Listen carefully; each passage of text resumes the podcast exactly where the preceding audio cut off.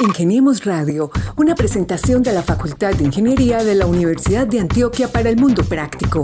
Búsquenos en portal.uda.edu.co, en facebook.com, Facultad de Ingeniería UDA y en nuestras redes sociales Ingeniemos Radio. Esto es otra emisión de Ingeniemos Radio, el programa de la Facultad de Ingeniería de la Universidad de Antioquia, donde contamos las historias bonitas de los profes, los estudiantes, los egresados y todo aquel que hace parte de nuestra comunidad universitaria. Les habla Mauricio Galeano y le doy la bienvenida también a mi compañero Gabriel Posada Gal, que es el hombre de la radio. ¿Qué tal Mauricio? Qué buena presentación. Muchas gracias por eh, los créditos me alegra mucho saludarte de nuevo en esta conversación y quiero hoy saludar especialmente a la gente que nos escucha fuera del país en las plataformas de podcasting. Aquellas personas que buscan un pedacito de Colombia y de la nostalgia en eh, las plataformas digitales, pues aquí estamos para contarles historias de la Facultad de Ingeniería de la Universidad de Antioquia.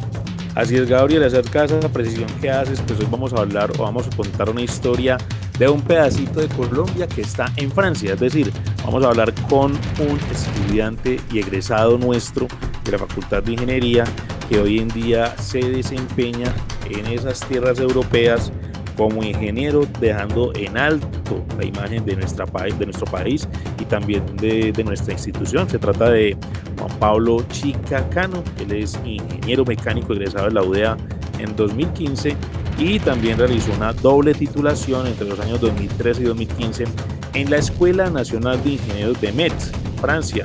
Esta fue la primera institución que hizo eh, un convenio de doble titulación con la Facultad de Ingeniería de la Universidad de Antioquia. Además, ha hecho su maestría y su doctorado también en ese país, pero de eso quiero que él nos cuente más adelante. Juan Pablo Chicacano, bienvenido a Ingeniemos Radio. Hola, ¿cómo están a todos? Bueno, qué presentación, hermano. Muchas gracias. La verdad que es un placer estar con ustedes esta tarde, de verdad. Es una presentación que se merece todos los, todos los méritos porque, bueno, has hecho un valorable trabajo y cuando se hace un trabajo así se termina convirtiendo en un ejemplo. Ingeniero mecánico de la Universidad de Antioquia, egresado en 2015, también realizó esa doble titulación entre 2013 y 2015 eh, allá en el noreste de Francia y es magíster en energía renovable de la Universidad de Lorena en Francia y doctor en energías y combustión entre la Universidad de Rouen, lo dije bien, en el Centro Nacional de Investigación de Francia, año 2018. ¿Te cabe un pergamino más en la pared? no, así está bien, así está bien, así está, así está, realmente me ya la mamá los tienen marcados, ¿no? La mamá los tiene marcados aquí en la casa. Exactamente, se los dejé, se los dejé, claro.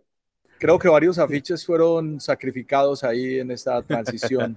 ah, sí, sí, sí, sí, sí. Igual, bueno, al fin y al cabo son cartones, pero, pero, pero sí, sí, sí, todos se quedaron allá en, en, en Medellín. Muy bien, Juan Pablo.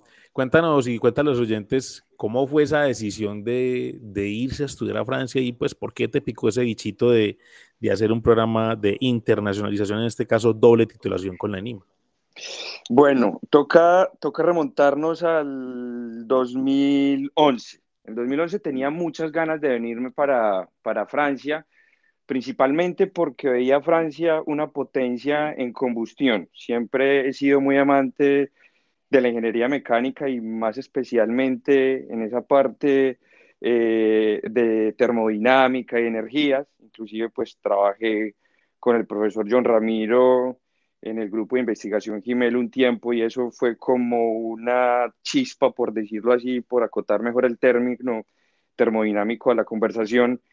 Y, y, entonces hablé con un, con un colega que por ese entonces también estaba, estaba haciendo doble titulación y si cabe, pues también digo el nombre, eh, Joan Manuel Marín, eh, un tipazo, la verdad, y nos estuvo comentando lo, lo, bonito que era esa experiencia y sobre todo lo enriquecedora que era la parte académica y cultural.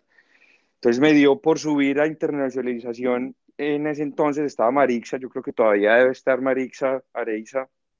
Eh, y, le, y, le, y le, conté pues que, que, tenía ganas, que, que eran los requisitos, me dio pues un listado de, de un portafolio de cosas que tenía que completar, pero por las cosas de la vida el convenio fue cerrado un año, entonces yo como que, ah, esto, no será para mí. Y, y entonces me metí a estudiar multilingüe y dije, pues, hombre, vamos a estudiar francés, vamos a estudiar francés en multilingüe. Y se abrió otra vez el, se abrió otra vez el convenio como al año, siguiente, al año siguiente, en el 2012, y ya empezaba ya a cumplir varios de los requisitos que estaban ahí. Entonces dije, bueno, empecemos a aplicar y, y, y, participé también en la beca de, de la alcaldía de Sapienza. Eh, me daban, me daban un parte de, de, del dinero para venir y, y, sostener acá y además de eso, con el futuro me financió también intensivos en la Alianza Francesa. Entonces dije, bueno, a ver, todas las puertas se me están abriendo. Creo que ya va siendo hora de, de, de, empezar a, a, a, poner bases sobre lo que quiero construir.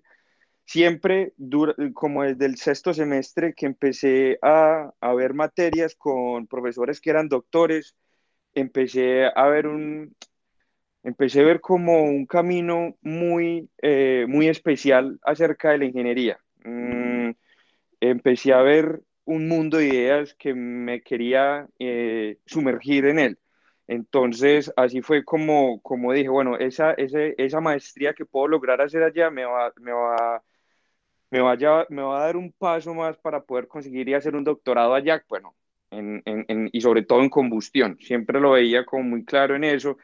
Entonces, normalmente el convenio, para ser claros, el convenio era de dos años. Pero entonces, entonces yo decía, a ver, no me voy dos años, me voy a ir, o sea, me quedo por lo menos cinco años. Dos años que, que, que termine la maestría y que haga el, termine el pregrado y ya luego tres años de doctorado.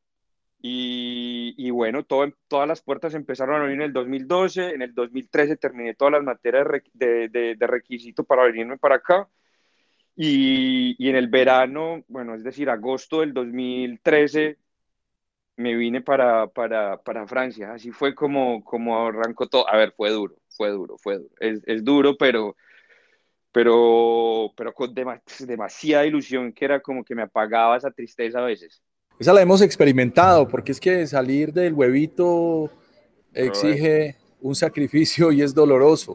Pero sabes que mientras que haces ese recuento, yo voy pensando en la gente joven que plantea un proyecto de vida. Ese es un proyecto de vida, es un plan por lo menos a cinco años que elige paso A, B, C, D y que igual eh, los paracaídas o, los, o, el backup necesario eh, para que eh, las cosas funcionen. Aquí hay de plano un cambio cultural y de idioma. El francés, pues es una lengua, digamos, muy romántica que solamente te va a servir en las colonias francesas o si vives en Francia como tal. Es decir, ya tenías claro y tenías en la cabeza lo que querías hacer y cómo iba a pasar. ¿Qué tal fue el aprendizaje del francés para una persona que está enfocado específicamente en lo tecnológico, desde la ingeniería? Bueno, eh, yo cuando empecé a estudiar francés, les confieso que no tenía ninguna idea de ninguna palabra en francés. O sea, ni siquiera sabía que se decía oui, sí en francés. Mm. O sea, no, nada, nada. Ni nada. siquiera, pues, je ne parle pas français. Pero en absoluto, en absoluto. O sea, yo, bonjour. yo nada, en absoluto, nada, nada, nada, nada. Y, y, solamente pensaba que con el inglés me iba a dar eh, y empecé a estudiar francés, empecé a estudiar francés. A ver, es, uno cuando empieza a estudiar un idioma, por sobre todas las cosas, tiene que ser muy disciplinado. Y me propuse como meta venirme para Francia y sabía que el primer requisito para venir a, a, desempeñar todo el futuro que tenía por delante era empezar a hablar bien el, idioma. Entonces empecé, empecé con las clases de multilingüe, pero no clases así por, por, por, rellenar teóricamente un papel, no. Empecé también a escuchar radio, a ver películas, a empezar a leer, soltarme. También les confieso que uno cuando escucha radio por primera vez en lengua extranjera, pues no va a entender muchas cosas, pero tu cerebro y tu parte cognitiva del cerebro se va, se va adaptando a muchas palabritas y sobre todo le vas, vas aprendiendo la pronunciación. Y, y, y, entonces cada vez que iba, que, iba, que iba agarrando palabritas las iba anotando, las iba anotando en un cuadernito, en póster y los pegaba en mi habitación y así, er, y así fue, así fue. Y a todas las clases pues también a ver, son, son, eran complicadas, eran complicadas, entonces tenía clases multilingüe, ya luego con la Alianza Francesa era intensivo de lunes a, a, jueves, recuerdo muy bien ese horario que era de 6 a 8 de la, de la, de la noche, y además del estudio, porque iba y alquilaba libros en la biblioteca y, y, cualquier espacito entre clases empezaba a sacar y empezaba a rayar y tratar de escribir. Eh, sabrá Dios qué fue lo que escribía, pero pues bueno, la verdad me fui soltando y, y, meses antes dije, bueno, la verdad me siento todavía como con muchos baches eh, y, pagué una, una profesora, pagué una profesora en la, en la, en la Facultad de Idiomas para poder intensificar aún más, porque, a ver, la, la universidad de acá le exigía uno un, un, un nivel mínimo de, de, de, de, francés, era un DELF B1.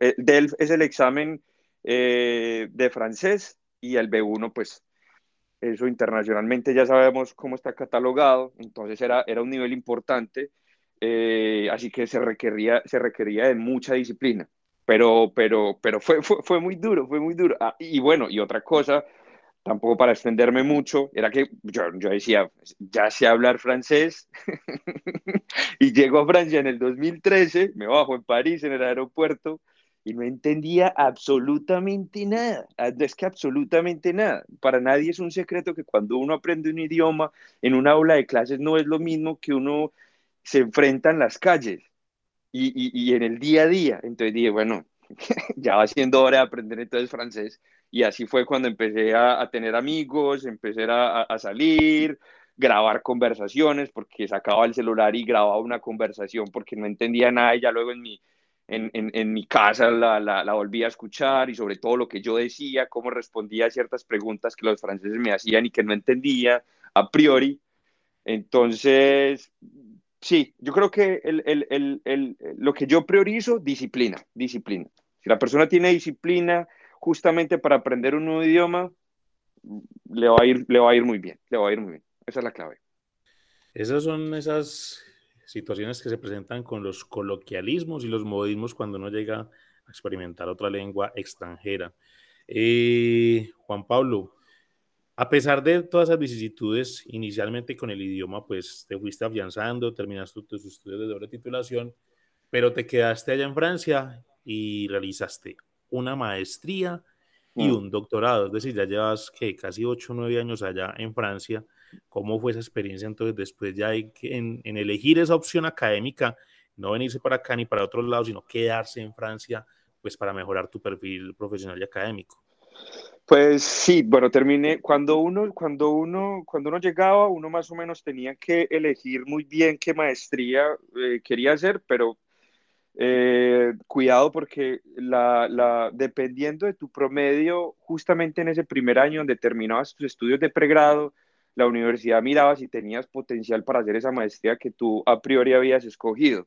Entonces, claro, además de eso, pues con la beca tenías que tener también un promedio bien para que no te tocara pagar esa beca por completo.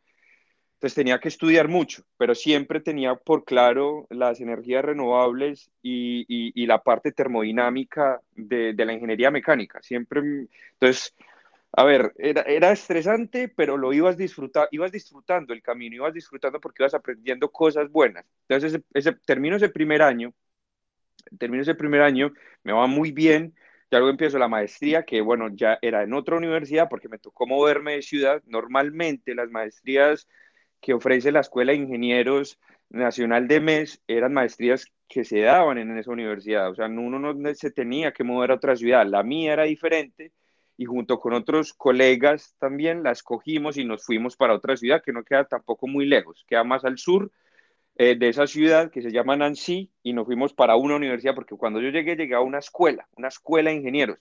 Eh, y ahí volví a, a un ambiente universitario cuando empecé a hacer la maestría y ahí sí ya me enfrenté, a ver, eran muchas, y ahí sí eran muchas nacionalidades. En la escuela de ingenieros habían franceses, y en la, su gran mayoría franceses, pero en la, en la maestría sí habían más que, eran muchas nacionalidades. Ahí te puedes encontrar con alemanes, con brasileños, con italianos, españoles, eh, ingleses, a ver, la ONU, la ONU, la ONU. Y entonces, eh, dije, bueno, voy a hacer esa maestría porque, porque al fin y al cabo mi doctorado es, es, es, es mi cúspide académica, o sea, ese, es, ese, es, ese va a ser la cima a la cual quiero llegar y, y, siempre fue la parte termodinámica, entonces ese era como el escalón que me iba a llevar más cerca a ese objetivo que tenía por, doctor, por doctorado. Entonces cuando iba, bueno, y también para, para hacer doctorado aquí en, en, en Francia, tú también tienes que tener eh, un nivel académico importante, pues porque, no, porque son becas que al fin y al cabo da el gobierno y la universidad para que vos estudies y te den un sueldo. Eh, entonces, también era seguir, seguir, seguir estudiando bastante, seguir estudiando bastante, no les puedo negar, pero, pero lo disfruté un montón, lo disfruté un montón. Y en el 2015 empecé el doctorado en, el centro, en la Universidad de, de, de Rouen y con el Centro Nacional de Investigación, que era, pues, era, son palabras mayores, son palabras mayores donde personalidades muy grandes, muy grandes han, han aportado mucho en la parte científica, no solamente de Francia, sino a nivel mundial. Entonces, para un privilegio para mí.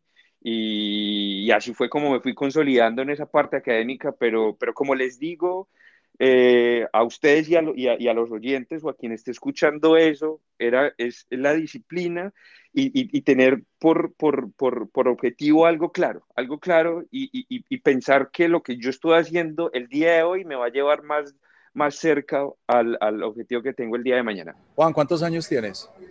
Yo acabo de cumplir 30 años en marzo. Acabo de cumplir 30 años. ¿Y a qué horas vives? ¿Y a qué horas vivo?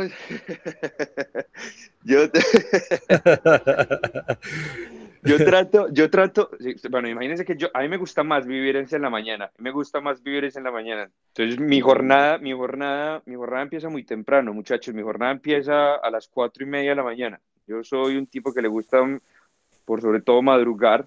Eh, he leído varios libros y últimamente me, me, he enfocado mucho en la neurología y, y, el, y la mente está muy bien ubicada, sobre todo en la mañana. Tu parte cognitiva y emocional se conectan bastante bien para llevar a cabo tus tareas. Entonces me levanto muy temprano, hago ejercicio, me pongo a leer el libro que, que, que más me gusta en ese entonces y ya empiezo a trabajar a las 7 hasta las, hasta las 4, 4 y media, 5 por tardar y ya me queda toda la tarde libre y ya me, mm, normalmente me acuesto temprano, normalmente yo me acuesto temprano entre 9 y, 9 y 9 y media. Esas son las horas que vivo yo. Bueno, yo hago esa pregunta porque hay gente que se la pasa estudiando toda su vida, pero vos con 30 años llegaste a donde querías rápido, en Ajá. especial al grupo Renault. Háblanos un poco de la marca del carro colombiano que ya descubres en Europa que no es tan colombiano y que además es un ícono de la cultura francesa. Sí, bueno, bien has dicho, bien has dicho, es un ícono, es, es una de las empresas insignias de, de, de Francia. Para mí era bueno, es un privilegio trabajar en una empresa tan grande. Está en todos los continentes, en un montón de países y, y desde que estaba en Colombia también tenía como esa, como esa curiosidad por trabajar en, una, en esta compañía automovilística. Eh, y todo se dio fue porque cuando estaba terminando, a ver, cuando yo recién llegado aquí a Francia, eh, ahí me tocaba hacer prácticas académicas. Y, y las empresas, eh, y entre las empresas que ofrecía la universidad no estaba eh, Renault en ese entonces. Y yo me fui buscando como la manera de que abrieran otra vez ese, ese, ese enlace. Y, y, a ver, aquí un poquito de, de, de, obstinado yo empecé, empecé, empecé a buscar, empecé a buscar, empecé a buscar hasta que me, mm, hasta que me, encontraron una entrevista y fui y empecé a trabajar en Renault esa primera etapa aquí en Francia y la verdad que fue demasiado enriquecedora. O sea, ahí fue donde me di cuenta verdaderamente lo que es el mundo Renault aquí en, en, en Francia, lo que significa esta empresa para los franceses es que es un orgullo, es un orgullo enorme. Y, y dije, bueno, la verdad me gustaría después de hacer mis estudios, trabajar, trabajar en Renault. Entonces, cuando terminé el doctorado de las, de, las, de las empresas banderas a las que postulé, por no decir que era la primera en la lista, eh, estaba Renault. Y, y, fue un empalme casi de, de, inmediato. Yo terminé el doctorado y al mes siguiente estaba sentado en un, en un puesto en Renault. Tenemos acá Juan Pablo que cuando llegas a Renault, eh, entonces empiezas a trabajar en la implementación y adaptación de nuevas estrategias en los motores diésel. Exactamente. Y que, hoy en día pues también estás como encargado de poner a punto el motor diésel en automóviles como el Megan, el carro de nuestro amigo Gao, el Clio y el Coleos. Eh, ¿Cómo ha sido esa experiencia de trabajar pues digamos ya en la vida real y, y digamos ejercer esa ingeniería, esa ingeniería mecánica en una empresa tan de renombre como lo, lo decías anteriormente? ¿Y cómo ha sido esa relación también con los franceses en la parte laboral? Bueno, eh, lo, más, lo más bonito de todo es ver lo que yo estudié, no solamente en toda la carrera, sino también en la maestría, en el doctorado, en una caja térmica como es un motor. Para mí fue, es, es y todos los días lo disfruto, pero al máximo. Eh, fue, fue, la verdad que fue un, fue, fue un puesto que en sueño, o sea, no, jamás pensé conseguirlo tan rápido y escalar tan rápido en, en, Renault. Eh, es un puesto que requiere de mucho análisis porque consiste justamente, a ver, yo trabajo con motores diésel y como ustedes saben, una de las, de las, de las prioridades, no solamente de Francia, sino también del mundo entero, es reducir emisiones contaminantes. Eh, el motor térmico diésel eh, emite normalmente un poco más de emisiones contaminantes con respecto a los otros motores térmicos eh, y entonces siempre se le tiene que hacer un hincapié y un seguimiento con lupa a las emisiones contaminantes. Es todo un tratamiento que se le hace después del, de, la, de la combustión a las emisiones. Entonces, nosotros nos ocupamos, cuando hablo de nosotros, somos un grupo de siete personas que nos encargamos día a día de hacer un seguimiento muy detallado de los análisis, eh, no solamente de, consumo de combustible, en este caso diésel, sino también las emisiones eh, que producen. Entonces, para hacer ese análisis, si me permiten, es, es eh, nos montamos en el, en, el, en el carro, o bueno, a veces me monto yo, o a veces se monta un colega y está un técnico manejando, y nosotros tenemos un computador en tiempo real monitoreando cada sensor que está dispuesto en el motor y en, el, y en, y en, y en, y en los tubos de escape y, en los diferentes sistemas de, tratados de, de, de, productos de combustión. Toda esa data la, la, recolectamos en tiempo real y ya luego la analizamos para ya luego tomar decisiones si verdaderamente la estrategia que estamos implementando o que se viene implementando está bien o está mal. Esas estrategias se estudian también con un grupo eh, de investigación. Entonces es casi como de la mano la parte investigativa y, la parte aplicativa en, estos carros. Yo quisiera que nos contaras un poco más de tu trabajo y de tu desempeño bajo el título de Control Test Engineer, es decir, ingeniero de control de pruebas, especialmente para motores de combustión interna. Hay unos términos pues, en los que el experto, PhD además, como en qué consiste asegurar la puesta a punto del nivel en el dominio de las funciones del software o realizar las pruebas de puesta a un punto en un vehículo en condiciones estándar. Bueno, normalmente nosotros nos regimos con la normativa, nosotros siempre nos tenemos que regir con la normativa europea. Nosotros los, los carros en los cuales estamos trabajando son para la Unión Europea y la Unión Europea tiene eh, un consumo eh, limitado de combustible y sobre todo unas emisiones de CO2 y de NOx que son también muy observadas y con un estándar. Tú no te puedes salir de, de, de esos umbrales a los cuales la Unión Europea cada año reduce más. Entonces, nuestro trabajo consiste, como les decía ahorita, es justamente hacer un análisis muy detallado y ver en qué momento estos carros en los cuales ustedes mencionaron ahorita, en los que yo trabajo, porque además Renault también tiene un montón de motores diésel aplicados a otros, a otros vehículos.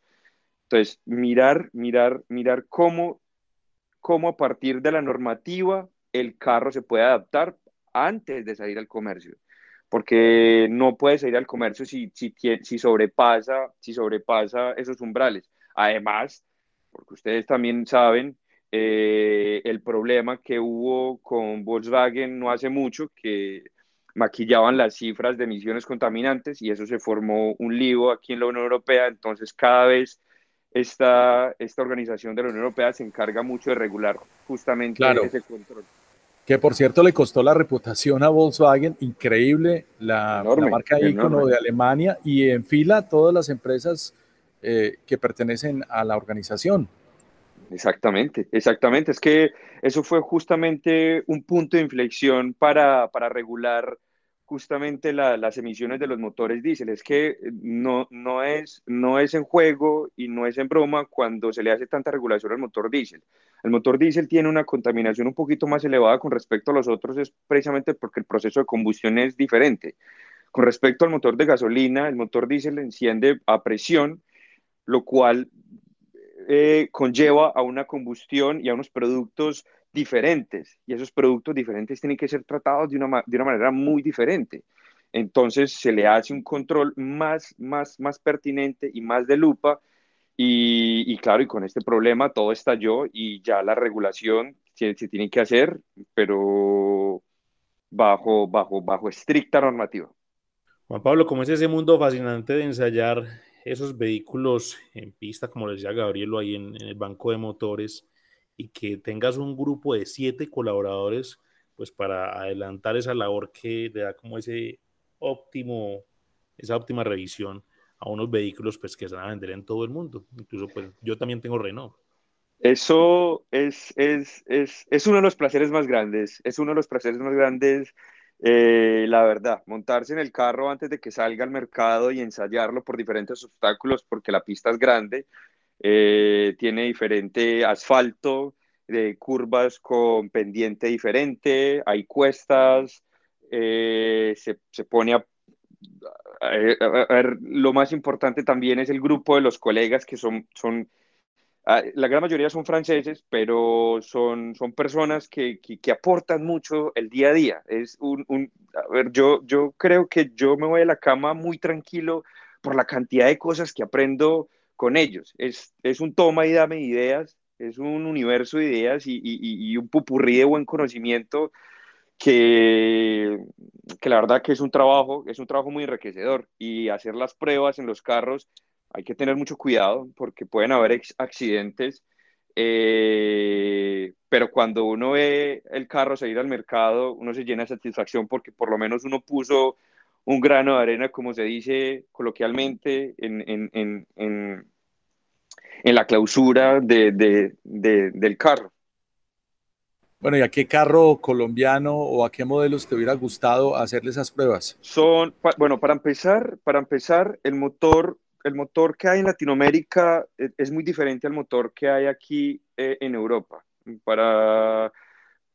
Por el, simple hecho de la altura sobre el nivel del mar, el motor ingiere una cantidad de aire muy diferente y su densidad cambia. Entonces los motores son diferentes. Eh, eso conlleva a que la aerodinámica del carro, es decir, el diseño, sea diferente. Por eso es que es muy normal que cuando tenga la oportunidad de ver por internet el diseño de los automóviles en Europa sean un poco diferentes a los de Latinoamérica. Eh, ¿qué, qué, qué, carros me hubiera gustado mucho? Bueno, es que, a ver, el Renault me gustaría, bueno, me gusta, sí, me ha gustado mucho porque es, es, es, un automóvil que mm, se acomoda mucho a lo que quiere la persona, la persona eh, común y, y, el, y, el, gran conglomerado de, la, de, la, de, la, de, las masas poblacionales en todos los países es de clase media. Entonces, es, tiene que ser un, un, un carro que se acomode mucho a sus necesidades. Y, siempre me ha gustado justamente trabajar para la gran cantidad de personas que les gusta un tipo de, automóvil en especial. Entonces creo que, que, Renault, por ser, por ser ese tipo de, empresa que le apuesta por sobre todo a la clase, a la clase media, eh, llena todo el parque automotriz de una ciudad y siempre me ha gustado ser colaborativo en, ese, en, ese, en eso porque justamente, justamente, eh, son los carros en los cuales se le tiene que hacer más hincapié en, en, en, las emisiones contaminantes porque son, son los que llenan ese parque automotriz de cada ciudad. Bueno, hablando ya de cosas más amables, eh, Juan Pablo, cuando ustedes se van para allá, para esas latitudes y, y, empiezan a estudiar y empiezan a conocer otro estilo de vida, también les gusta pasear, viajar, interactuar con otros amigos eh, de otras nacionalidades, como lo contabas ahora. ¿Cómo ha sido esa experiencia? Eh, pues, digamos, no solamente con franceses, con brasileños, como lo decías ahora, con españoles. ¿Cómo es ese estilo de vida de Juan Pablo ya hoy en día, después de que ya terminó una maestría, un doctorado y como lo decía, pues Gabriel, ¿a qué horas vives? Pero entonces, ¿a qué horas vives ya la otra, la otra, el otro estilo de vida? Bueno, yo siempre, yo siempre desde, desde, desde, desde que he sido pequeño, me ha gustado mucho ser muy alegre, siempre me ha gustado mucho ser social. Eso eh, ha sido una de las esencias que he tenido desde muy pequeño y que no la he ido perdiendo, sino que con el, con el, eh, con el paso del tiempo la he ido eh, inclusive afianzando aún más. Siempre que tengo la, la, la, oportunidad de irme un fin de semana, arranco y me voy para el país que, que, que, que sea. A veces me he ido solo, a veces me he ido con un montón de amigos. Eh, y esa capacidad de ser social me ha permitido integrarme muy bien en diferentes grupos. Además, me gusta mucho la lectura y, leer también te permite integrarte bien en diferentes conversaciones con diferentes sociedades que jamás pensaste cruzarte por la vida. Eh, me gusta mucho viajar, es uno de los placeres más grandes que tengo y, y, a qué horas vivo, la verdad que vivo todos los días. El hecho de tener estudios tan importantes no significa que soy un ratón de laboratorio. Todo lo contrario, muchachos, todo lo contrario. He sido una persona muy social y me ha gustado mucho salir los fines de semana, eh, tomarme una cerveza, si me tomo una cerveza cuando, cuando tengo la oportunidad, la verdad trato de hacerlo, partir la semana, irme con mis amigos, eh, pero yo creo que viajar, viajar ha sido de los, de los, de los ítems más importantes que me ha permitido crecer como persona. Más allá de la parte académica, lo, el hecho de conocer diferentes culturas me ha permitido justamente evaluarme con respecto a ellos y sacar mi mejor versión cada vez que regreso de un viaje. Pues qué bueno saber que compensas todo ese trabajo y todo ese estudio también con algo de distracción y entretenimiento. ¿Cuál es el lugar más exótico que conociste y que como estudiante tal vez habías descartado en alguna ocasión? Bueno, Tailandia. Nunca pensé ir hasta Tailandia. Nunca pensé ir hasta Tailandia y también fue de lo más casual del mundo. Eh, estaba en una fiesta y conocí unos españoles y en un momento otro dijimos, ¿para dónde vamos este, este verano? Para Tailandia. Y yo, ¿para Tailandia? ¿Por qué no vamos a hacer a Tailandia, muchachos? Y terminé en Tailandia. Es de los lugares más exóticos eh, en, muchos, en, en, muchos aspectos. Ustedes no se imaginan la cantidad de animales que tiene, que tiene ese país, o sea, en, enormes, tigres, elefantes. uno va en moto y de un momento a otro un elefante, una cosa enorme que jamás, o sea, uno lo había visto en un zoológico, en revistas, en películas, pero jamás pasar en una moto y ver un elefante cruzándole al lado yo creo que son de las cosas que jamás me pensé hacer y, y, y, eso me dio piel luego por viajar por Oceanía y por por, bueno, por pasar también a la India y conocer un poco una cultura, pero extremadamente diferente a lo que somos nosotros, pero extremadamente diferente. Y que a pesar de eso, que a pesar de eso, uno tiene eh, una visión, uno, es que uno se le arma una visión muy diferente de la vida cuando va y, y, se reúne con ese tipo de culturas, la manera de comer, la manera de pensar, la manera de, de coger un transporte público, la manera de caminar, esos simples hechos lo llevan a uno a cuestionarse de muchas cosas, porque es que uno a veces es muy cerrado. Y, perdón que la, la, la, pequeña reflexión, pero, pero justamente como decía eh, el, eh, Jorge Luis Borges, todos somos una, voces de, una misma penuria. Al fin y al cabo todos somos iguales y todos, todos, nos, todos nos regimos bajo las mismas normas. Buscamos siempre la felicidad y yo creo que eso me lo permitió, ese fue el hecho de viajar, eso me lo permitió exclusivamente o puedo decir el hecho de viajar. Bueno, Juan Pablo, desde esa experiencia que nos has contado, ¿cuál sería de pronto ese mensaje que le darías tanto a los pelados que están ahí en las aulas estudiando en este momento, adelantando su carrera, pero también a aquellos que están próximos a egresar, pues como para que elijan otro tipo de caminos y vean que muchas veces pues las limitaciones están más en la mente que en las ganas de hacer las cosas? Bueno, uno, uno de los consejos bueno, es que, a ver, consejos es una palabra muy grande, pero sugerencia que puedo dar y que... Recomendaciones. recomendaciones que también se las hago a mis primos que apenas están estudiando y que apenas están entrando a pregrado o amigos, es que se fijen una ruta a la cual quisieran llegar. Esa ruta eh, y ese objetivo al cual quisieran, quisieran alcanzar.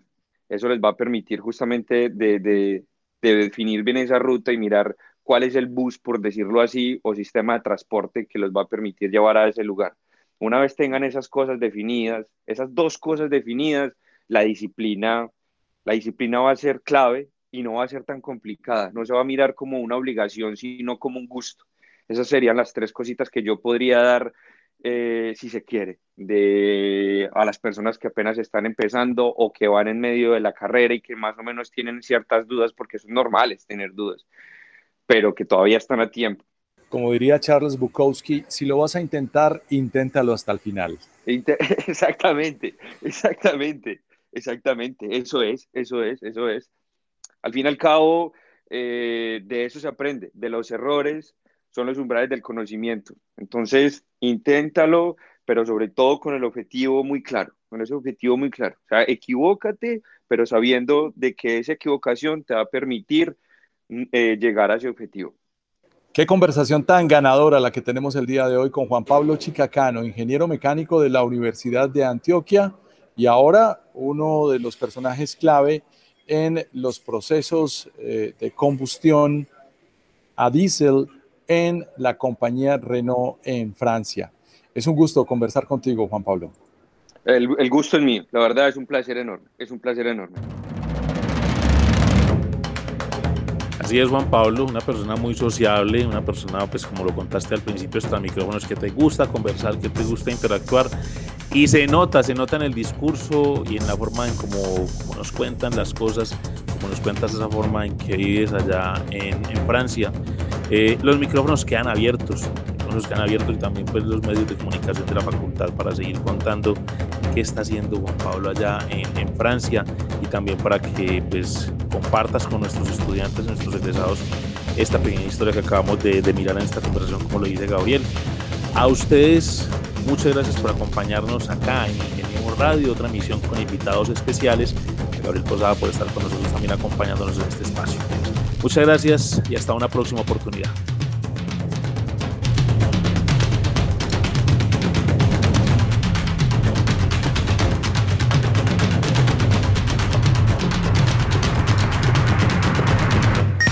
Ingeniemos Radio, una presentación de la Facultad de Ingeniería de la Universidad de Antioquia para el Mundo Práctico.